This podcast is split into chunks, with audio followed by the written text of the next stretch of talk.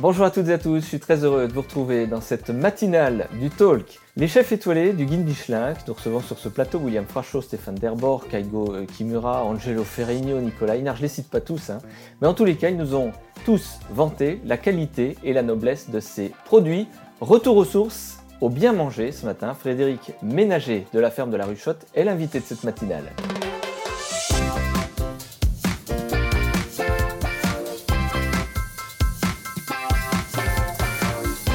Frédéric Ménager, bonjour. Bonjour. Vous venez de Bligny-sur-Rouge ce matin, nous retrouvez sur ce plateau la ferme de la Ruchotte. Alors, une ferme auberge biologique, c'est quoi? Alors, une ferme auberge biologique, bon, c'est quelque chose que j'ai créé il y a 20 ans.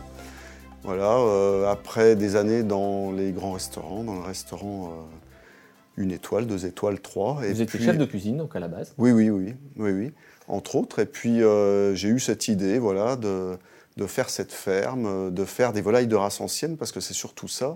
La ferme de la Ruchotte, euh, à la base, c'est le premier endroit en France où on a élevé des races anciennes. Quel intérêt d'élever des races euh, anciennes, euh, qui sont aujourd'hui reconnues d'ailleurs parmi les, plus grandes tables, je pense notamment à vos cochons noirs de Bigorre, mais on a effectivement de la volaille. Bah, la volaille, ce qu'il y a, c'est qu'au début, quand j'en ai fait, bah, moi je les trouvais déjà très très belles.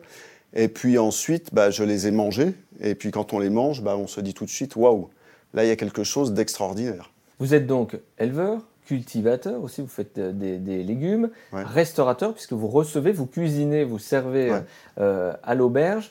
Vous ne cuisinez que les animaux que vous élevez? 90% oui. Pas trop difficile de s'en séparer quand on les élève quand on... C'est toujours la question, hein, mais euh, on les élève, on les nourrit, puis un jour on les tue, on les mange eh bien, euh, avec les années qui passent, oui, c'est de plus en plus difficile pour moi, euh, ce qui fait que je réfléchis beaucoup à, l'avenir de la ferme de la Ruchotte. Nourriture biologique, un peu plus d'espace aussi pour, les animaux. Tout ça, ça coûte un peu plus cher aussi, ce qui peut expliquer qu'on a des produits nobles qui, eh bien, effectivement, sont un petit peu plus chers aussi sur le marché. On est sur une tendance du mieux manger globalement Oui, je pense. Je pense que ça a énormément changé depuis 20 ans, nous on l'a vu.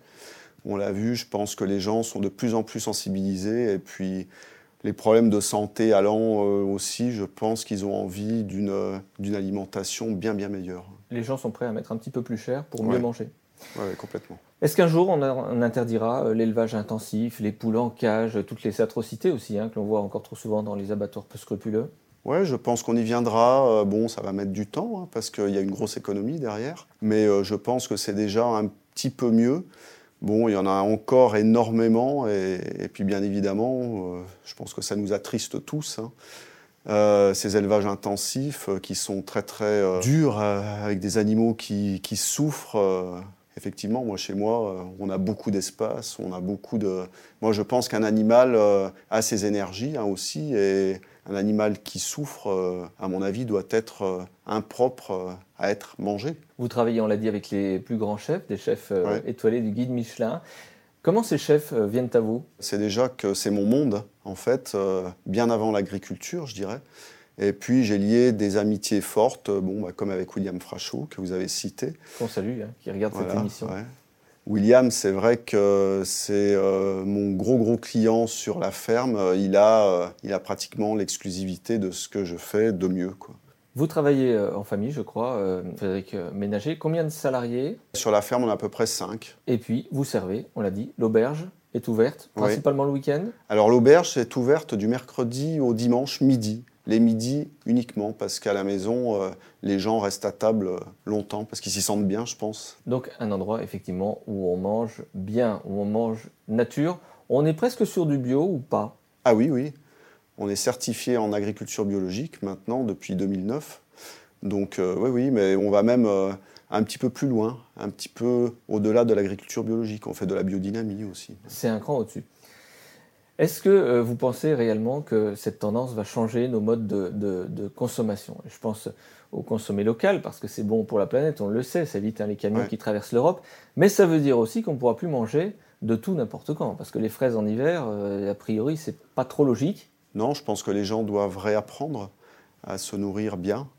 Euh, j'espère qu'on va aller vers un monde un petit peu meilleur. Je pense que la planète s'en portera mieux. Des projets, Frédéric Ménager, pour les mois, les années qui viennent? Euh, Des projets, être euh, autonome euh, en électricité. Ça, c'est dans mes projets numéro un.